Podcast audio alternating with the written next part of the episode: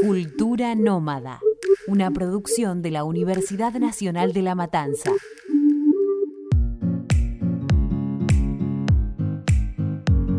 Somos cultura nómada. Estamos acá, pero también allá. No podemos quedarnos quietos ni un segundo, ni un segundo. Un viaje virtual, explorando lugares recónditos, quizás alejados del turismo usual. Alrededor del mundo podemos encontrar numerosas tradiciones que consideramos curiosas. ¿Estás listo? ¿Estás listo? La falta de plata y tiempo no son excusas. Solo necesitas un celular y una conexión a internet. Una vuelta al mundo, pero no en 80 días, en 15 episodios.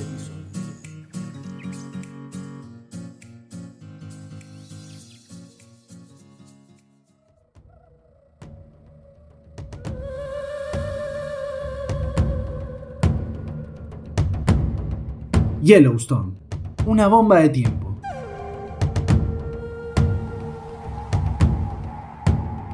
El Parque Nacional de Yellowstone, ubicado en Estados Unidos, es reconocido por tener uno de los mayores volcanes del mundo. Su historia se conecta con las culturas y tradiciones de los primeros indígenas que habitaban por esas zonas y que hoy viven en reservas propias. En varias ocasiones, el supervolcán de Yellowstone entró en actividad produciendo grandes flujos de lava. Por esto, resulta insignificante si se tiene en cuenta su potencial destructivo real. Se cree que es capaz de causar una auténtica devastación mundial. Históricamente, cada 600.000 años, la caldera de Yellowstone entra en erupción, causando grandes explosiones y cráteres que miden decenas de kilómetros de diámetro. Según estudios científicos, esa cuenta regresiva podría estar llegando a su final.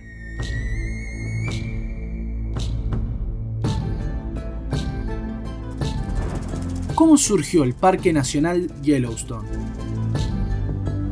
Este parque se encuentra situado sobre las montañas rocallosas, en el centro de los Estados Unidos, y se extiende por los estados de Wyoming, Montana y de Idaho. El parque Yellowstone se creó en 1872 y es el más extenso y antiguo del mundo. Su territorio total es de aproximadamente 9.000 kilómetros cuadrados. El volcán Caldera es el más importante de Yellowstone. Es reconocido por los geólogos e investigadores de las ciencias de la Tierra como el más peligroso del mundo en caso de una posible erupción.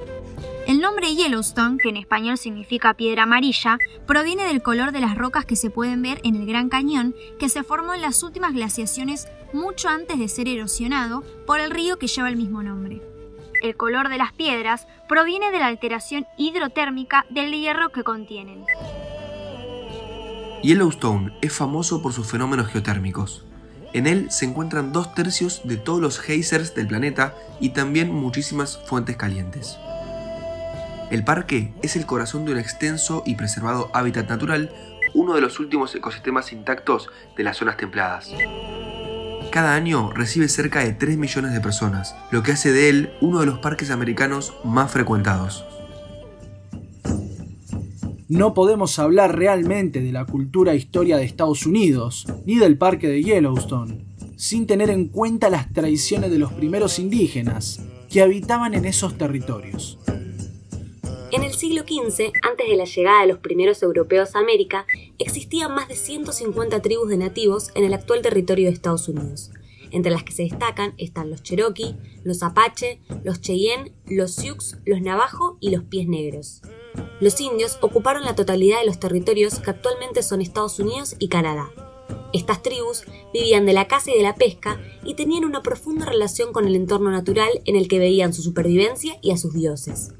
Contaban con idiomas y costumbres distintas entre ellas y en muchos casos eran enemigos que disputaban riquezas o tierras en guerras tribales.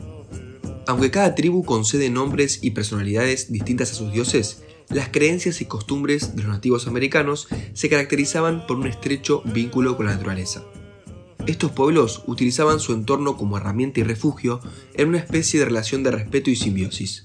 Los animales como el águila o el lobo ocupaban un lugar destacado en sus creencias, y las plumas de grandes aves eran símbolo de reconocimiento. De hecho, de estas tribus proviene el arquetipo de indio presente en todas las películas de Hollywood. Pinchas con pluma, carpas cónicas y la famosa pipa de la paz. se alimentaban de carne de búfalo y de antílope. Cazaban, pescaban ocasionalmente y no cultivaban, sino que consumían directamente lo que recolectaban de la tierra. La danza del sol era una de las ceremonias religiosas más importantes. La celebraban en el verano durante cuatro días y simbolizaba la regeneración de la naturaleza y el renacimiento espiritual del hombre.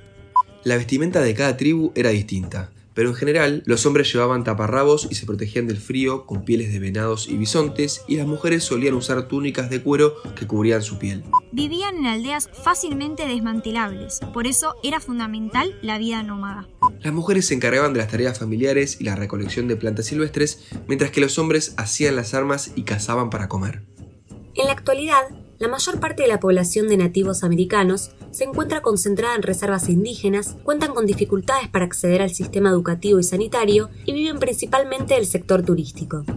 Numerosas asociaciones buscan preservar el pasado de estos pueblos y proteger su legado cultural con exhibiciones en museos donde representan la rica diversidad de las artes históricas de todas las tribus. Hace unos 630.000 años, una poderosa erupción en la región expulsó mil kilómetros cúbicos de roca y ceniza, creando una caldera volcánica de 64 kilómetros de ancho, donde se asienta la mayor parte de este famoso parque. Yellowstone es un parque nacional que congrega a millones de viajeros y turistas que disfrutan de su naturaleza e historia cada año. Cuenta con más de 250 geysers activos, 10.000 fuentes termales, una amplia variedad de animales salvajes como osos y lobos, cataratas, montañas y ríos. En el centro del parque se eleva una ancha meseta con una altitud promedio de unos 2.400 metros, que está rodeada de cordilleras altas y accidentadas. El río Yellowstone recorre la región de sur a norte y fluye entre las paredes amarillas de su famoso Gran Cañón. A su paso por el cañón descienden dos cataratas de 34 y 95 metros de altura y las paredes del cañón tienen unos 335 metros. La caldera de Yellowstone fue erosionada, colmada de lava y de cenizas de erupciones menores y suavizada por los glaciares. El número de fuentes termales del parque supera incluso al número de geysers. Los minerales que contienen las aguas se han ido depositando en el terreno lindante, dando lugar a la formación de conos y terrazas. Los volcanes pueden ser peligrosos si entran en erupción. Pueden arrojar gases, rocas, ceniza y lava.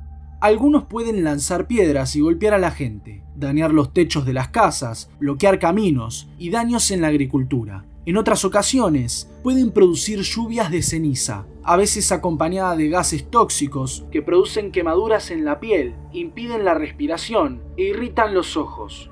Pero de todas formas, si hoy la gran caldera entra en erupción como hace 600.000 años, la ceniza y los gases no tendrían importancia, porque si esto ocurre, devastaría toda la humanidad como la conocemos hoy en día. La erupción más violenta conocida del volcán Yellowstone ocurrió hace 2 millones de años. Expulsó 2.450 kilómetros cúbicos de materias volcánicas. Hace alrededor de 640.000 años, una tercera erupción volcánica cubrió de cenizas, rocas y de otros materiales eruptivos a todo el oeste y parte del este de los Estados Unidos. Se extendió hasta la costa del Pacífico y el actual territorio de México. Los gases y las cenizas tuvieron un gran impacto en el clima del planeta, siendo causa al mismo tiempo de una extinción masiva de especies vivas, principalmente en Norteamérica. Una erupción menor tuvo lugar hace 160.000 años formó una caldera más pequeña que contiene actualmente la parte occidental del lago Yellowstone.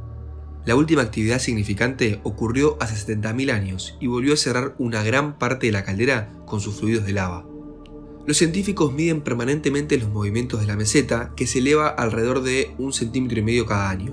Un aumento rápido de esta velocidad de desplazamiento podría anunciar un peligro grave, ya que sería sinónimo de inestabilidad del magma y creación de gases. Si bien algunos geólogos expresan que no existen señales de advertencia que podría estar preparándose para otra erupción pronto, otras investigaciones afirman que el ciclo de los 600.000 años podría estar cada vez más cerca de reiniciarse.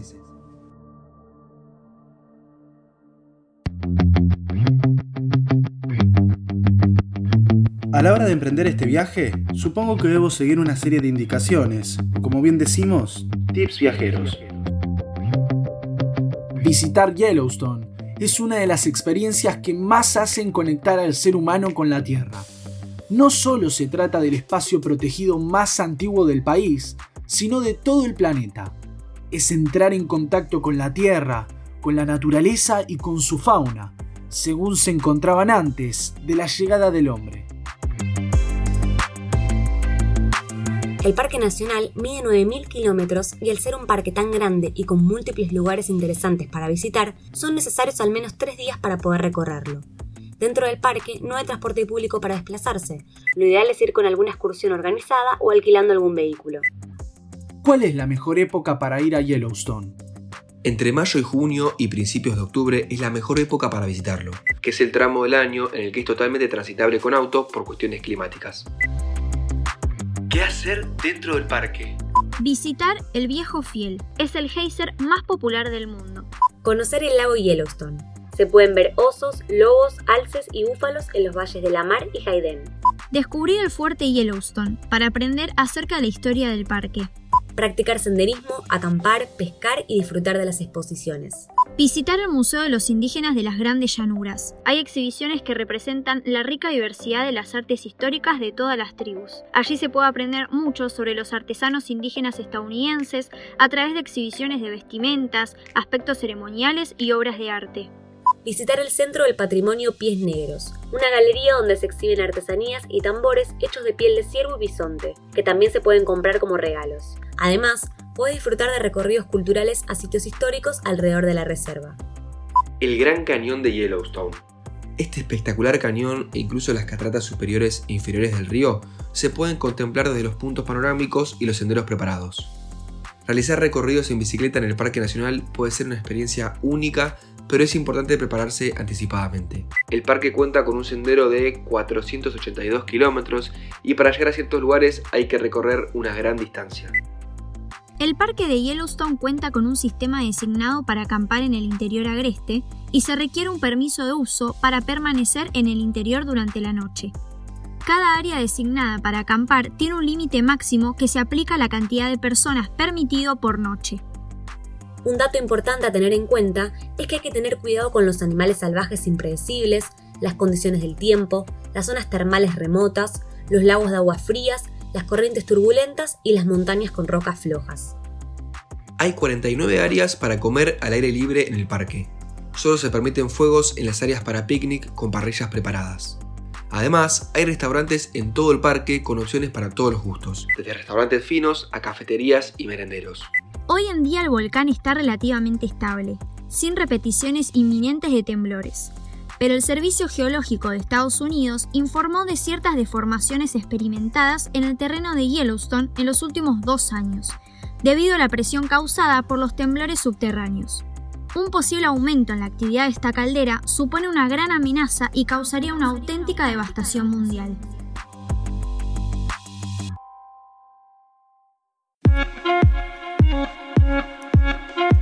Aprendimos, investigamos, descubrimos y compartimos. Todo esto a través de un viaje virtual. Ahora ya conoces un poco de Yellowstone, pero hay mucho más por recorrer. No te pierdas el próximo episodio. Visitaremos un nuevo destino. Somos cultura nómada, pero también nos conocen como Lara, Emi, Sofi y Ale.